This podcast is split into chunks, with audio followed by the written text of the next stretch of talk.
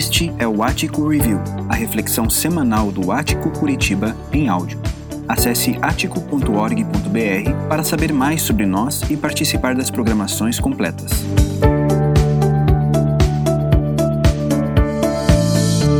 Nós temos falado sobre a importância de estarmos na história certa para que de fato possamos fazer história. Quem de nós não quer fazer história? Talvez você nunca pensou assim, ah, eu quero fazer história. Mas o contrário é verdadeiro, você não quer ser esquecido. Você não quer viver uma vida onde as pessoas que mais importam para você pouco se importam com você.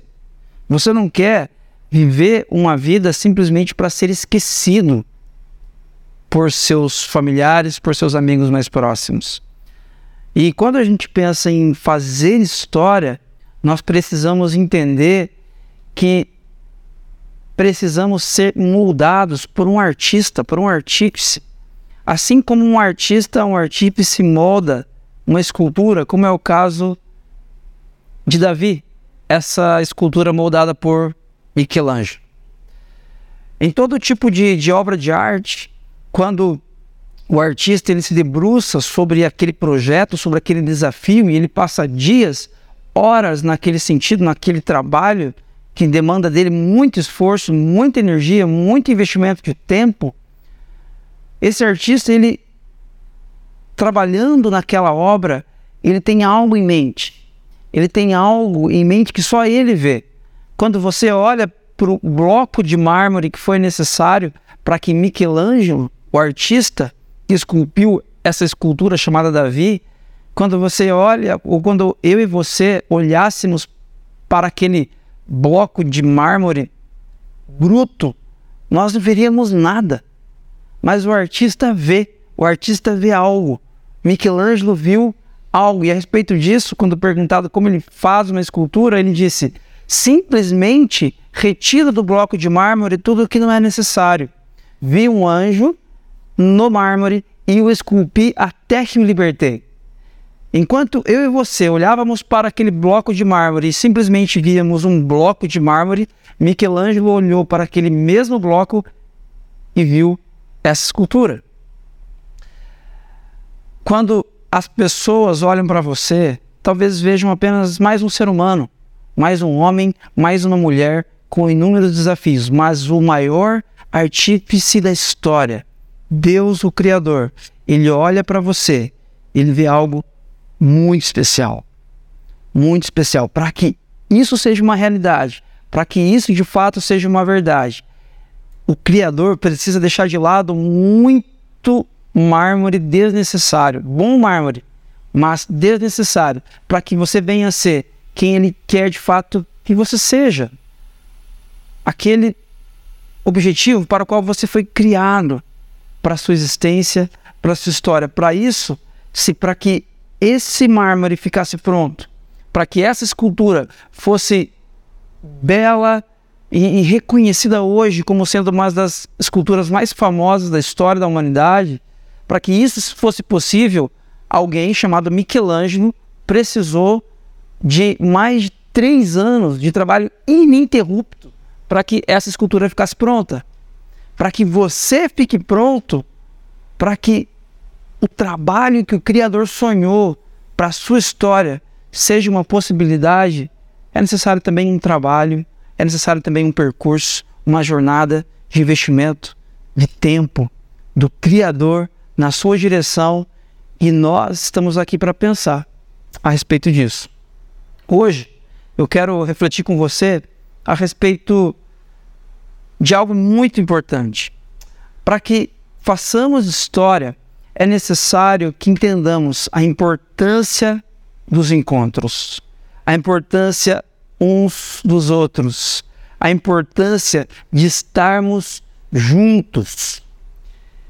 Isso não é novidade para você, essa informação não é óbvia, mas você há de convir comigo que vivemos em um tempo de muita individualidade onde nós fomos ensinados e, e, conduzidos e nós somos desafiados a sermos cada vez mais individualistas. A prova disso é que cada um de nós aqui temos um smartphone E dentro de, desse smartphone nós temos um mundo de possibilidades, não é verdade? Você se debruça sobre o seu smartphone agora, nesse momento, e você está diante do mundo. Você sabe o que está acontecendo num, é, no cenário político, econômico, nos esportes, em todas as áreas, o que está acontecendo na sua família, no grupo de WhatsApp da sua família, dos seus amigos da faculdade. Você sabe de tudo. De uma maneira extremamente individualista.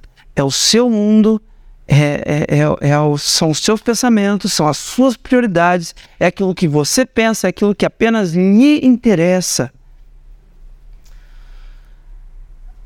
O sociólogo polonês Zygmunt Bauman, sobre o nosso tempo, ele diz o seguinte: ele chama o nosso tempo de modernidade líquida. Esse momento que nós vivemos, ele chama de modernidade líquida. Ele diz o seguinte: a modernidade líquida é a época em que a vida social passa a ter como centro a existência do individualismo.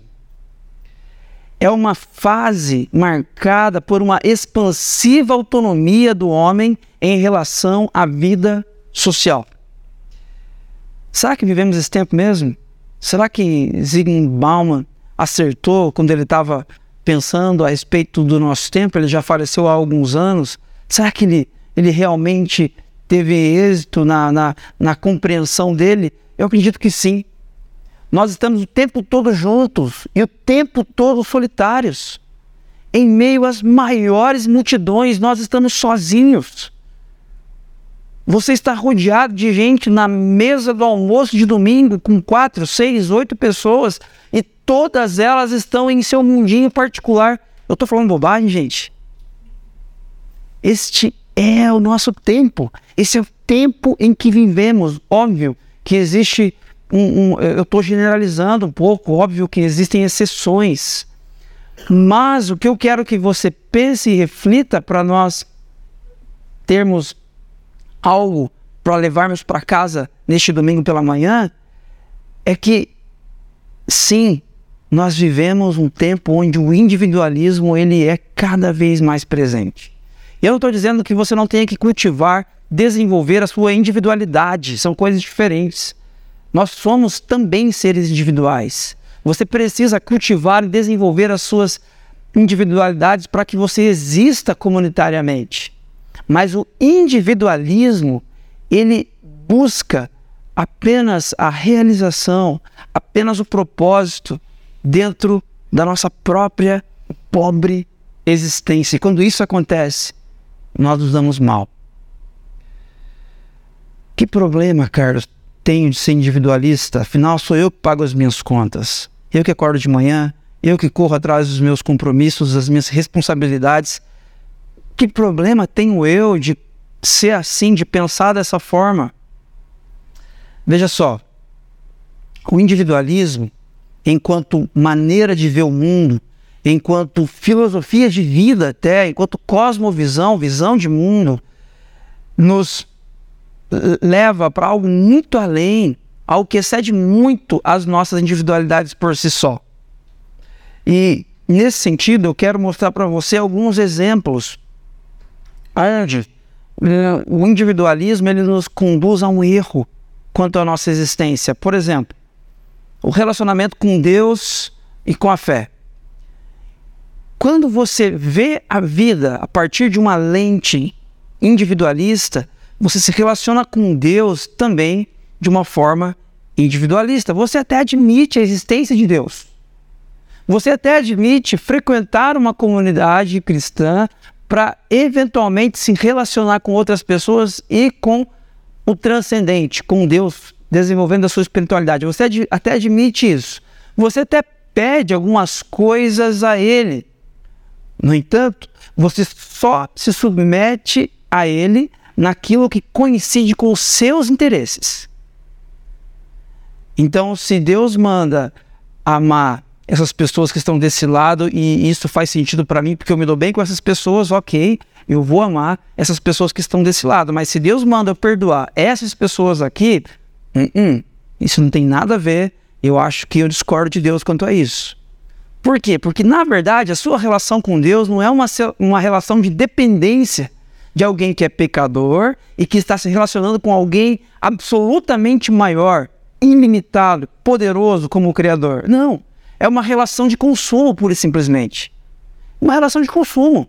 Você está na igreja porque você precisa aliviar a sua consciência a respeito das coisas erradas que você eventualmente pode fazer. E você precisa também de alguém a quem recorrer quanto aos seus pedidos. Você precisa de saúde, você precisa de dinheiro, de um trabalho melhor, de uma família melhor. Então o que você faz? Você pede diante de Deus. Enquanto isso coincide com as suas necessidades, ótimo, você tem um Deus. Quando isso não coincide com a sua necessidade, você simplesmente cai fora. Por quê? Porque uma relação de consumo que ela é iniciada por uma cosmovisão individualista. Lembram do Pai Nosso? Venha a nós o seu reino.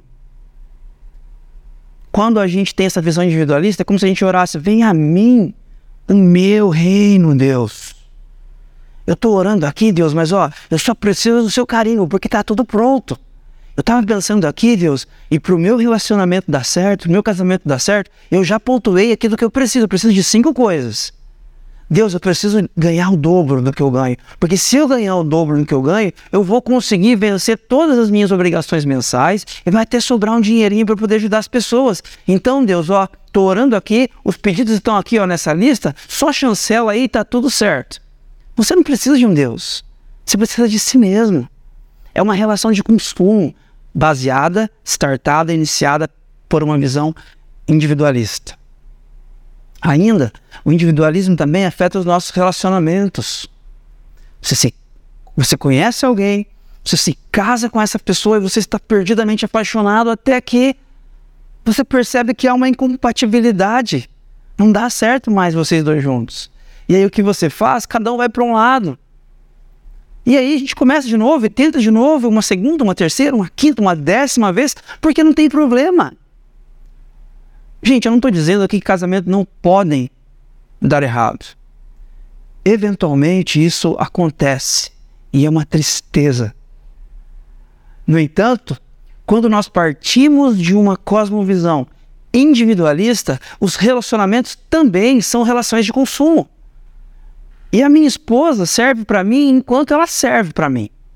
Enquanto faz sentido no momento de vida que eu estou vivendo, daqui a pouco, se eu não fizer, não tem problema. Assim como eu troco de roupa, assim como eu troco de carro, assim como eu mudo de bairro, eu troco de esposa.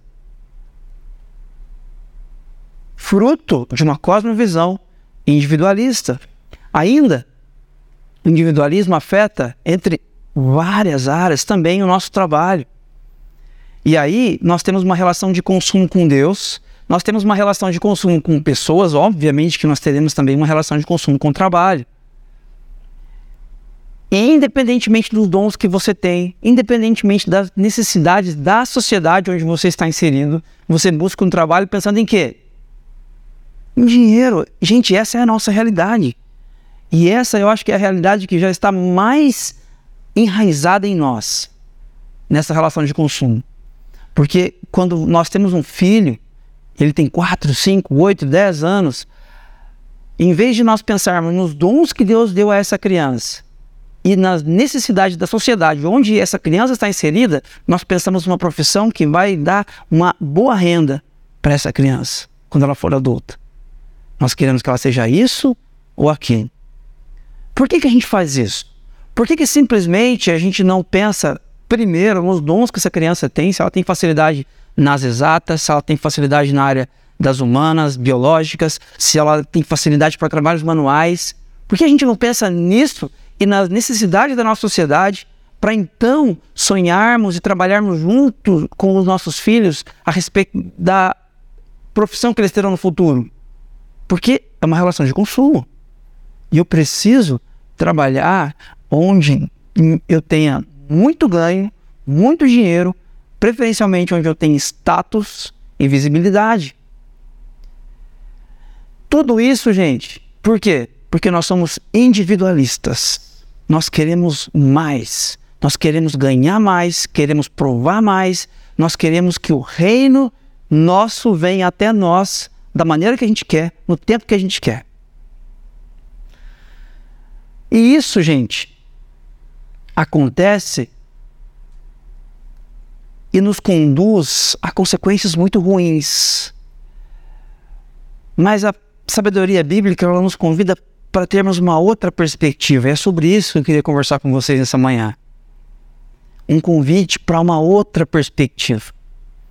E antes da gente entrar no texto que nós trabalharemos nessa manhã, eu queria mostrar para vocês um breve panorama histórico a respeito da vinda de Jesus. No Antigo Testamento existiam promessas de que um dia o Messias viria e faria novas todas as coisas. A palavra Messias é uma palavra de origem hebraica que significa ungido. Então existiam promessas dos profetas no Antigo Testamento, profecias de que um dia o Messias viria. O que aconteceria? Quando o Messias viesse, tudo ia ficar bem. O caos deixaria de ser caos o, o contexto de desordem passaria a ser um contexto de ordem, onde haveria, onde há desamor, passaria a haver amor. Onde existe injustiça, falta de compaixão, existiria cuidado, justiça. Então, o tempo futuro que eles aguardavam demais, quando tudo ia ficar bem, tinha a ver com a chegada do Messias, ok? Sabe quando você pensa assim, é, no, quando a gente está contando para os nossos filhos a respeito do céu, onde tudo vai ficar bem, não haverá mais dor, não haverá mais injustiça, mais ou menos assim era ensinado para um judeu lá no Antigo Testamento. Só que não tinha a ver com o céu, não tinha a ver com a eternidade, com pós a morte, tinha a ver com vida. Quando o Messias viesse. Quando o Messias vier, tudo vai ficar bem. Não haverá mais injustiça, não haverá mais desamor, não haverá mais caos e nem desordem. Quando? Quando o Messias vier. Jesus é o Messias. No Novo Testamento ele é chamado de Cristo. Cristo não é o sobrenome de Jesus. Cristo é a expressão em grego para Messias. É como se nós estivéssemos dizendo: Jesus é o prometido do Antigo Testamento. Ele é o Cristo, ele é o Messias, ele é ungido, aquele que foi prometido pelos profetas. Então, Jesus, o Messias, viveu uma vida perfeita e foi crucificado para pagar pelos pecados da humanidade. Jesus, o Messias, ressuscitou e o Espírito foi derramado no dia de Pentecoste, conforme Atos 2. E, gente, quando Jesus morre, quando ele, quando ele, é, quando ele ressuscita três dias depois, quando aproximadamente 50 dias depois o Espírito Santo vem, todo esse combo simboliza o reino de Deus chegou. O reino de Deus chegou. O reino de Deus finalmente está entre nós. E aí eu quero que você pense numa coisa: o judeu ele esperou isso aqui a vida toda. Se você olhar o Antigo Testamento, se você ler de Gênesis a Malaquias, todo o Antigo Testamento fala de criação, fala de queda e fala de promessa a partir de Gênesis 12, uma promessa que aponta para quê? Para a vinda do Messias. Todo o Antigo Testamento aponta para a vinda do Messias. Então havia muita expectativa muita expectativa. Eu imagino que famílias de judeus se reuniam uma vez ou outra em noites quentes, a céu aberto, ficavam olhando para o céu, contando as estrelas e pensando: como será quando o Messias vier? Imagina como será. Como serão nossos encontros, nossas reuniões, nossos jantares? Como será quando a justiça, enfim, prevalecer sobre a injustiça, quando o amor prevalecer sobre o desamor e, e, e o perdão prevalecer sobre o ódio? Como será essa realidade? Eu imagino que eles ficavam sonhando, acordados, pensando, refletindo a respeito desse futuro com grande expectativa. E é sobre essa igreja que se inicia a partir aqui da chegada do reino de Deus que eu quero falar com vocês hoje. Existe uma igreja, um grupo de pessoas, como a gente aqui, muito simples, que surge, que historicamente é chamada de igreja primitiva, que é a igreja de Atos. A igreja de Atos é a igreja que surge após morte, ressurreição de Jesus e derramamento do Espírito Santo. Ou seja, quando o reino de Deus chegou fresquinho, essa igreja surge. E essa igreja é um modelo para a gente. Porque como é ser igreja hoje em 2023? Nós temos inúmeros desafios. Mas quando a gente olha para essa igreja, ela também tinha vários. é uma igreja que está crescendo em meio à perseguição, é uma igreja que está nascendo em meio ao Império Romano. Jesus, como a gente falou na semana passada, acabou de ser crucificado terrivelmente, impiedosamente esmagado na cruz. Os seguidores de Jesus, os seus discípulos, eles têm várias incertezas, várias incertezas em suas mentes. Como será que reagirá essa igreja que está iniciando, cheia do Espírito Santo? E, gente, eu quero que você pense o seguinte: essas pessoas são pessoas imperfeitas, são pessoas falhas como eu e como você. E talvez algumas delas dissessem: Ah, eu quero que, essa, que esse grupo agora, já que agora o Espírito Santo veio, já que Jesus veio, ressuscitou e agora iniciamos a igreja, eu quero que esse grupo seja do meu jeito. Tenha músicas mais assim, mais assado. Ah, não, se, se for desse jeito aqui eu nem vou. Se o Rubem tocar aquelas canções lá, no próximo encontro eu nem apareço. Não, se o fulano for compartilhar a palavra de novo, tocar nesse assunto, eu não volto mais. Eles tinham também as individualidades deles, os desafios deles. Gente complicada como eu, como você. E aí o livro de Atos, a partir do capítulo 2, a partir do verso 42, conta pra gente como essas pessoas viviam. O capítulo 2 de Atos, você pode verificar melhor na sua casa, ele começa contando da descida do Espírito Santo. O Espírito Santo veio no dia de uma festa chamada Pentecoste. E quando o Espírito Santo vem, acontece ali uma, uma confusão, as pessoas não se entendem e, e experiências incríveis ali com Deus, com o Espírito Santo. Logo depois, Pedro, parece que ele pega o microfone e ele explica para o pessoal: oh, o que está acontecendo aqui é que a promessa do Antigo Testamento se concretizou. O Espírito Santo veio. A essência de Deus está entre nós. O reino de Deus chegou. E aí, no versículo 42, é como se houvesse uma pausa daquele evento em Pentecoste, do derramamento do Espírito Santo, e do versículo 42 em diante, Lucas começa a contar como a igreja se comportava. É sobre isso que eu queria falar com vocês essa manhã. O texto, a partir do verso 42, na nova versão internacional, você pode acompanhar comigo aqui na projeção ou na sua versão de preferência, na sua Bíblia, no seu smartphone. O texto diz o seguinte: Eles, bom, antes, antes, gente, presta atenção que algumas expressões estão em negrito. Essas expressões que estão em negrito, elas são sete expressões dos versículos que a gente vai ler. Essas expressões estão no tempo, no tempo verbal particípio, que no português é como gerúndio. O fazendo, crendo, dedicando, no português, a tradução seria gerúndio. Para eles, é o particípio. Mas o, por que eu estou falando isso? Porque isso expressa continuidade. O que essas sete expressões do particípio querem dizer é que isso que eles faziam aqui, eles não faziam um dia ou outro. Não era eventualmente que isso acontecia. Era algo que acontecia sempre. Era contínuo. Existia continuidade aqui nessas ações. Então, toda vez que você enxergar uma palavra no é, em negrito é porque ela está nesse tempo verbal particípio. Eles se dedicavam ao ensino dos apóstolos e à comunhão, ao partir do pão e às orações.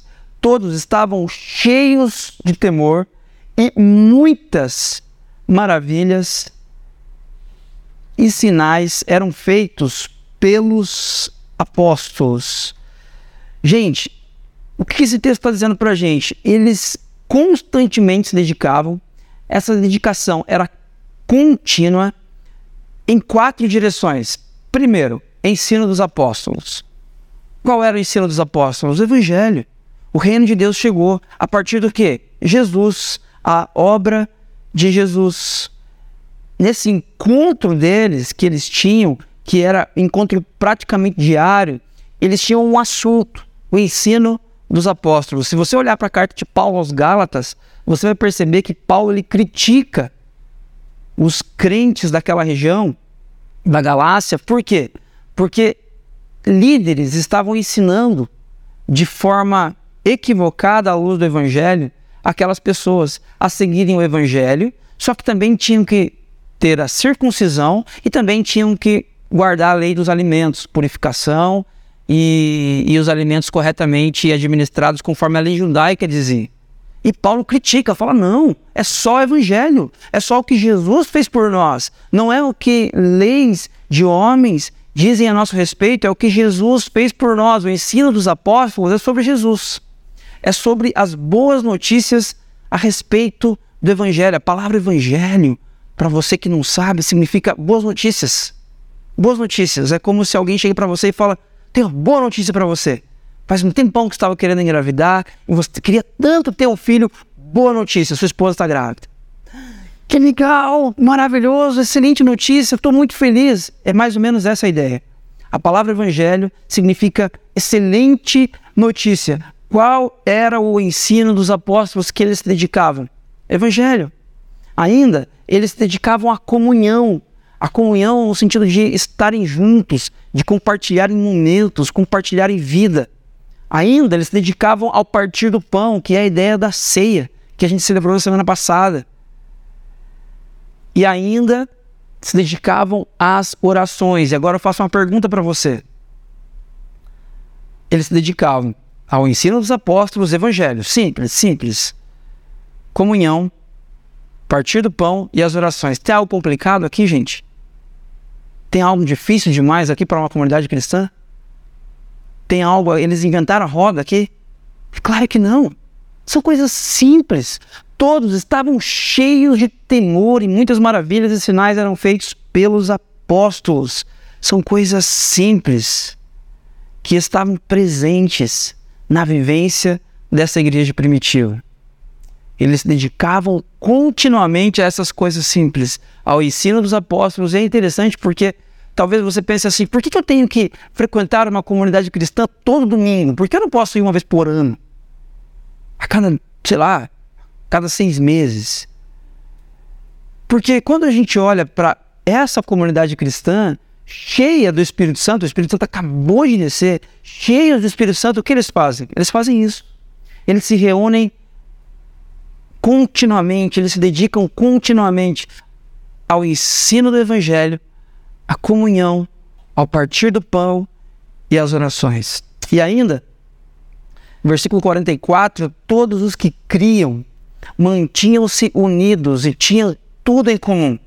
Vendendo suas propriedades e bens, distribuíam a cada um conforme a sua necessidade. Outro particípio aqui, eles criam continuamente, não era um, um ato pontual. Pessoal, quem é que crê que Jesus é, é, o Messias que morreu na cruz e ressuscitou três dias depois? Você ergue a mão uma vez e aí você conta por toda a sua vida que, você, que um dia, há 30 anos atrás, você aceitou a mensagem do Evangelho. Não, não é isso.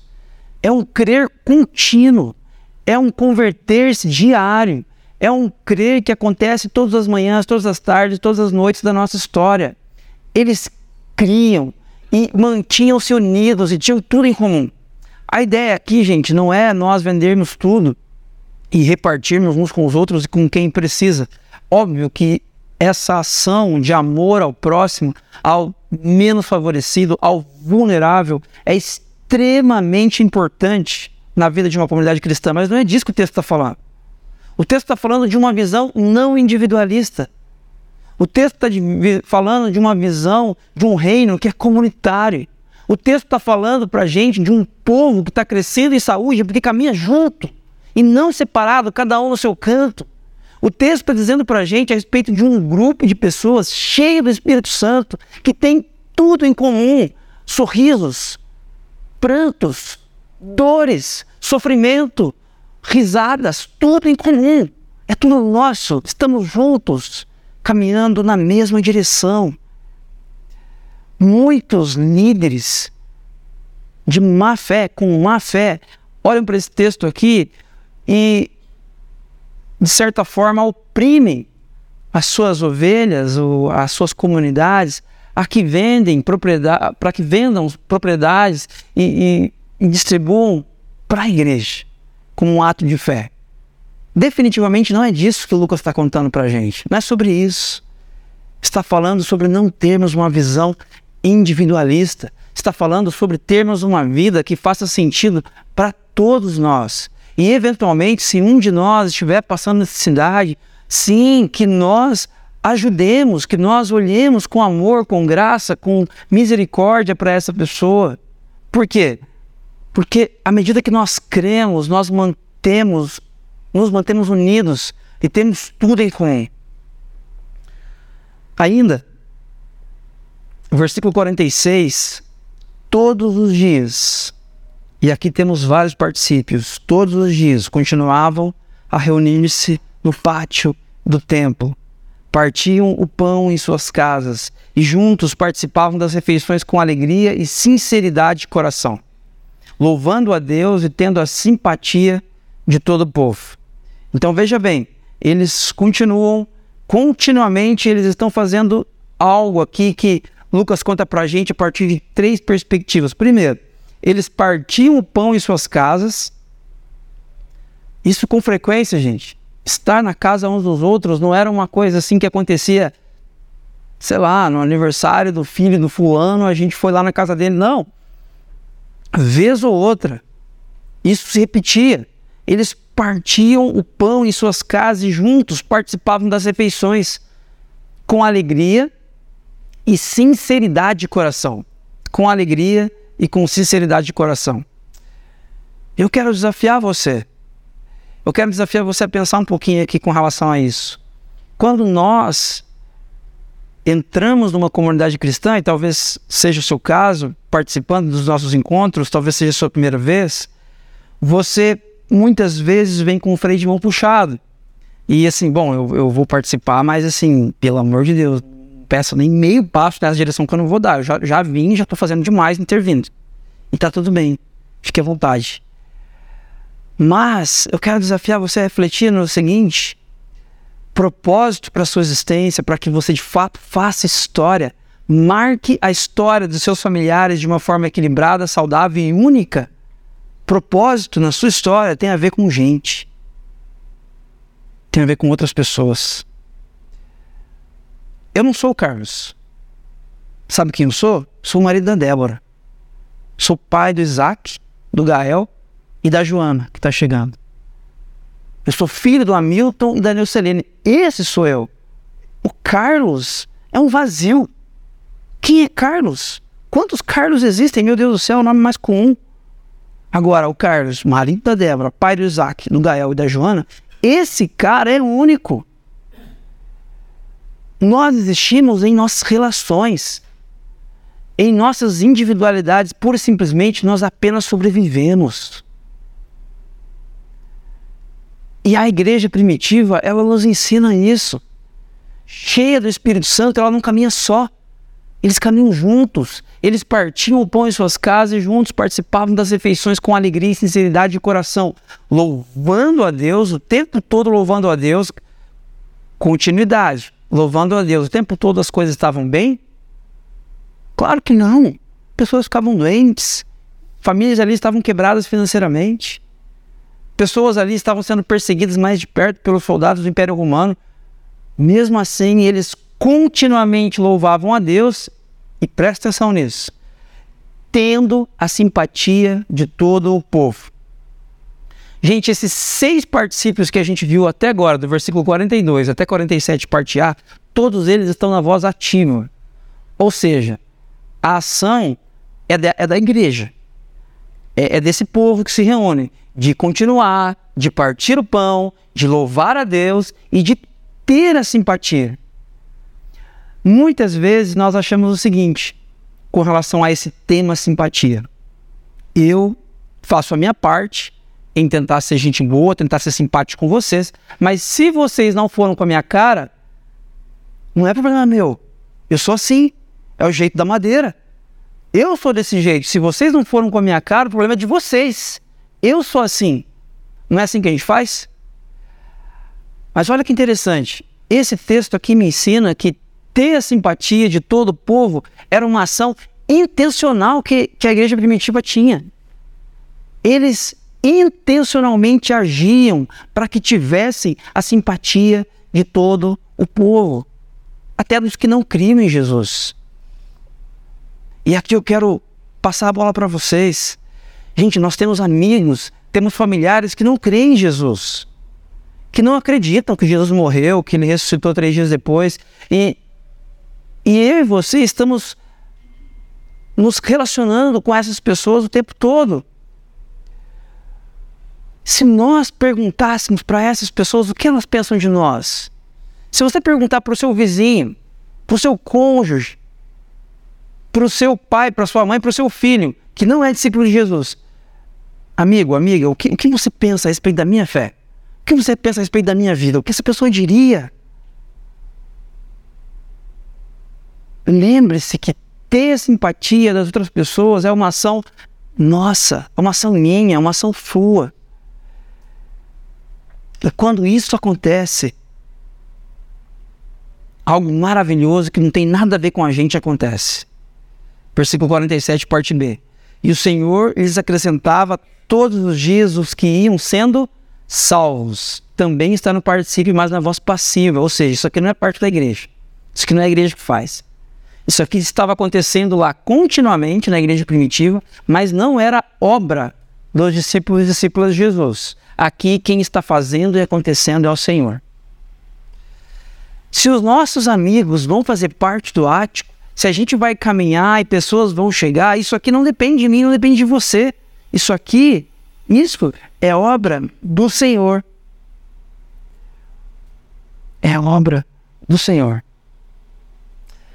O missiólogo Mike Gorin, a respeito desse tema, ele diz o seguinte: a resposta de um cristão do segundo ou do terceiro século para uma pessoa hostil ao evangelho é que a beleza da vida encoraja estranhos a se juntarem ao grupo. Não pregamos coisas grandiosas, mas as vivemos. Gente, presta atenção nisso. Nós não queremos ser um grupo de pessoas e eu desafio você a não ter uma espiritualidade de falar de coisas grandiosas. Eu desafio você a ter uma espiritualidade de viver coisas grandiosas. E o que há de mais grandioso do que essa comunhão aqui? Do que você estar assentado com seis, oito pessoas ao redor de uma mesa, pessoas diferentes, com algumas afinidades, com várias diferenças, e por causa do senhorio de Cristo, vocês se amarem.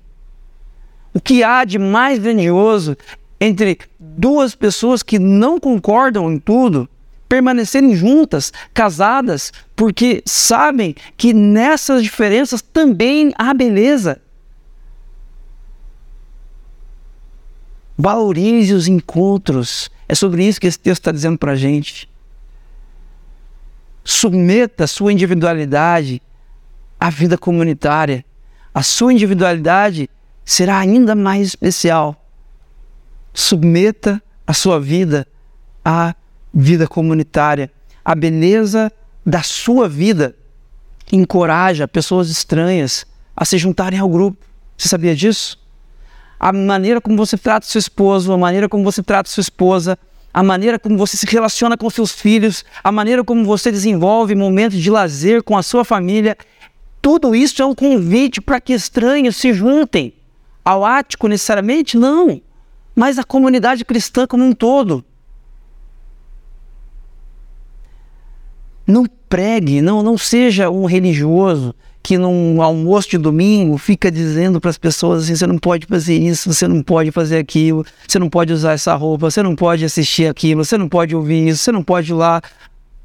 Seja um discípulo, uma discípula de Jesus que vive coisas profundas, vive o amor, de fato. Olha o que acontece aqui, gente, para a gente entender. O Espírito Santo foi derramado. Como eu disse, o Espírito Santo ser derramado é o sinal de que o reino de Deus chegou. O reino de Deus chegou. E aí o que acontece? Eles passam a, ter é, reações, manifestações exteriores, começam a chorar e ficam debruçados no chão durante horas, porque o Espírito Santo veio? Parece que não, parece que não é isso. O que acontece depois que o Espírito Santo vem? eles se dedicam, eles passam a crer, eles continuam a se reunir, eles partem o pão, eles louvem a, louvam a Deus e intencionalmente têm a simpatia de todo o povo, e isso de forma contínua. Isso por dias, por meses, por séculos. Essa é a igreja cheia do Espírito Santo. Como é que a gente faz para ser, sermos cheios do Espírito Santo hoje? É aqui, é nesse encontro comunitário. Quando nós celebramos a palavra, quando nós cantamos, quando a gente ora, quando nós celebramos a ceia, como fizemos na semana passada, quando nós celebramos o batismo, como quando vamos fazer em breve. Quando isso acontece, o Espírito Santo, ele nos enche comunitariamente. Não existe uma menção, uma menção de alguém ser cheio do Espírito Santo de forma individual. Toda menção de sermos cheios do Espírito Santo tem a ver com coletividade na sabedoria bíblica. Eu quero desafiar você a não desenvolver uma espiritualidade individualista. Você precisa ter um momento seu de devoção pessoal, que é você ler sua Bíblia em casa, você ter momentos de oração, isso é importante. Mas saiba que isso é apenas uma raiz, uma pequena raiz de um tronco muito maior que é a sua espiritualidade comunitária. Isso aqui é o que faz a sua vida fazer sentido. Esse encontro comunitário. Por que, que isso aqui faz sentido? Porque fomos cheios pelo Espírito Santo. E cheios do Espírito Santo, nós nos dedicamos continuamente nessa direção. Percebam, gente, percebam, não tem nada demais aqui. Ninguém está vendo anjo aqui, ó. Ninguém está falando aqui em, em, adivinhar o futuro. Deus manda te falar que semana que vem vai acontecer. Tem alguma coisa aqui assim? Não tem nada. Isso aqui é simples. Isso aqui, qualquer discípulo, discípulo de Jesus que se converteu ontem, ontem, que não sabe a diferença de Antigo e de Novo Testamento, qualquer discípulo, discípulo de Jesus, cheio de Espírito, consegue viver isso aqui. Cheio de Espírito, consegue viver isso aqui.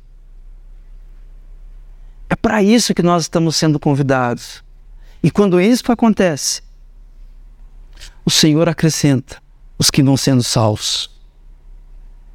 O Senhor acrescenta. Pessoas vão chegando, pessoas vão se aproximando. Por quê? Porque nós temos uma estrutura fantástica, cara, maravilhosa? Não necessariamente. Porque nós estamos vivendo cheios do Espírito Santo, essa vida simples de valorizar os encontros, os reencontros, a vida comunitária. Eu não sei como que você chega aqui nessa manhã, qual é a sua experiência a respeito do convívio comunitário cristão. Talvez você venha de um ambiente onde você era cristão, cristã nominal. E aí você ia à igreja uma vez por ano, cada dois anos, duas vezes por ano. Talvez você venha do outro extremo, onde você frequentava uma comunidade cristã três, quatro, cinco vezes na semana. E isso era um fardo para você, um peso até. Chegava a atrapalhar o seu casamento, a relação com seus filhos e a relação com o seu trabalho. O que o texto está dizendo aqui é: vocês precisam ser equilibrados. Equilibrados. Como diria meu pai, nem tanto ao sul, nem tanto ao norte. Equilibrem-se. E a única chance de sermos equilibrados é cheios do Espírito Santo. Cheios do Espírito Santo. Ser cheio do Espírito Santo é sermos cheios da vida de Jesus. E a vida de Jesus é essa vida simples aqui.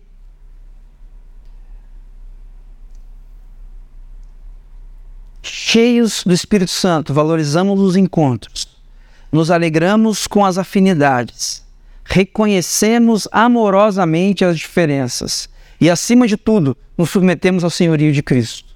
Enquanto isso, as histórias dos nossos amigos e familiares são transformadas. Gente, presta atenção nisso. Cheios do Espírito Santo, nós valorizamos isso aqui. Isso aqui é importante. Cheios do Espírito Santo, nós nos alegramos com as nossas afinidades. Puxa, que legal que nós gostamos das mesmas coisas em algumas áreas. Mas também cheios do Espírito Santo, nós reconhecemos amorosamente as nossas diferenças. E é preciso ter muita maturidade para reconhecer as diferenças e permanecer junto. É preciso ter muita maturidade. E eu diria que essa maturidade, na verdade, só vem quando estamos cheios do Espírito Santo. Gente, muitas igrejas e muitas famílias se dividiram nos últimos anos em função de política no nosso país, não é verdade? Muitas igrejas se dividiram por visões teológicas diferentes, porque alguém achava que não podia ter um notebook aqui na frente, o outro achava que não, pode ter um notebook aqui na frente, e aí se dividiram por questões teológicas pequenas.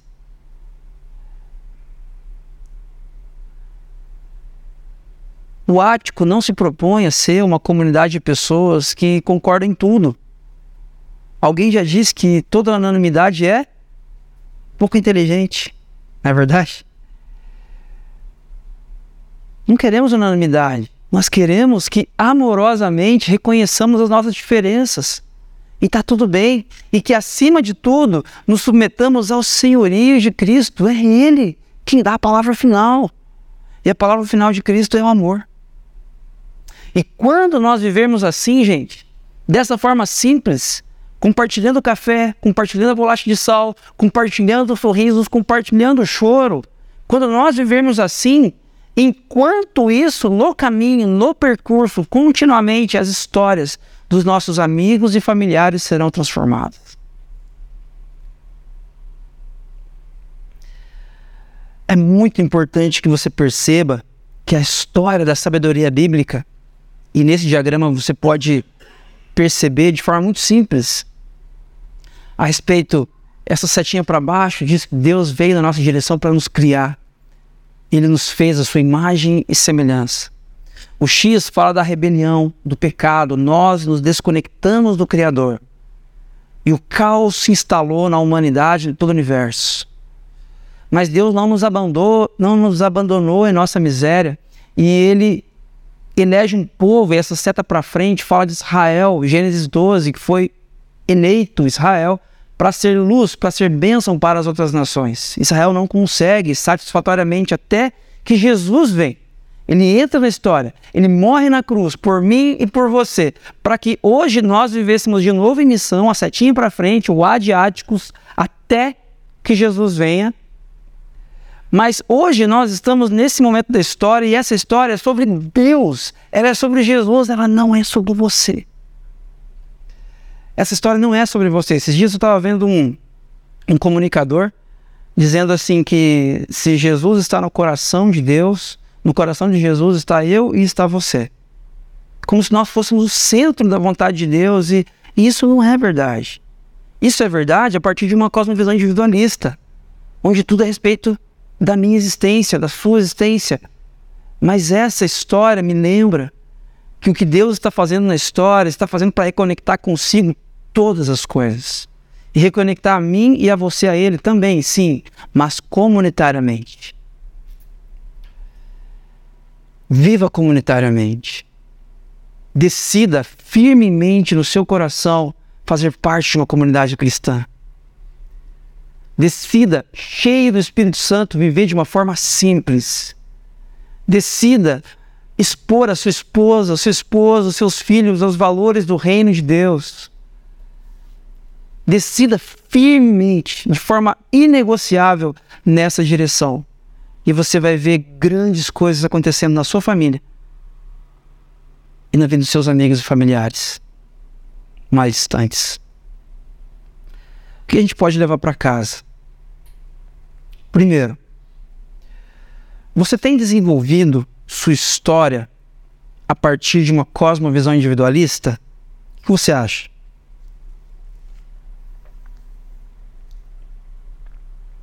Uma boa maneira de você verificar isso aí no seu coração, sem expor para ninguém, obviamente, é quanto tempo você investe em algo que não diga respeito só a você.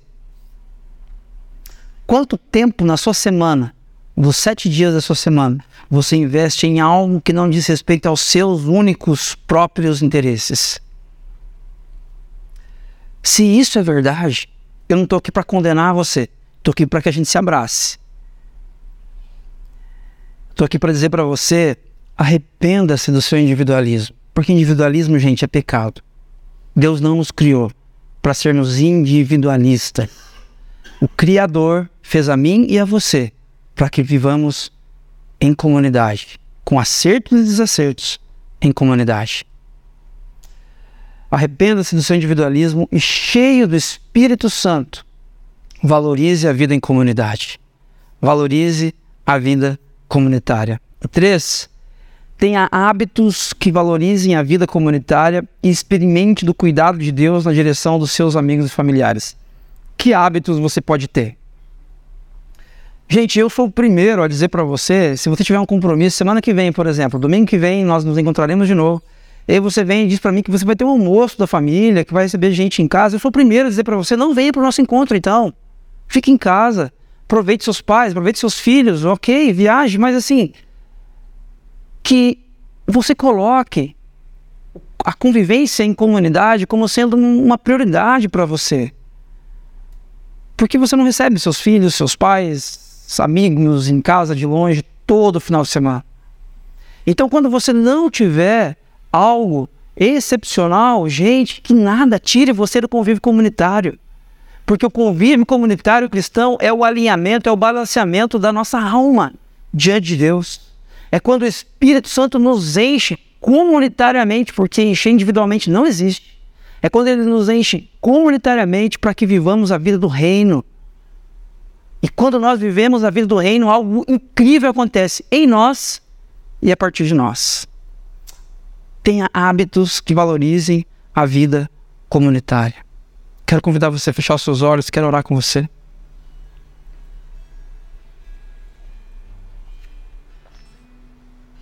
Deus de graça, obrigado por este tempo. Obrigado por sua misericórdia. Obrigado porque o Senhor não nos abandona no nosso egoísmo, no nosso orgulho, no nosso individualismo tão doente. Eu oro, Deus, nesta manhã que o seu Espírito Santo nos encha, preencha os espaços vazios da nossa existência com significado a partir do outro, a partir desse convívio, a partir dessa vida sua derramada por nós, para que essa comunidade cristã fosse cheia do Senhor, esvaziada de si mesmo, para viver de fato o seu propósito em nossa história. Deus, por favor, ajude-nos, Deus, a valorizar os encontros, para que de fato possamos fazer história comunitariamente, no âmbito familiar e pessoal. Faz isso, Pai, em nome e por amor de Jesus. Amém.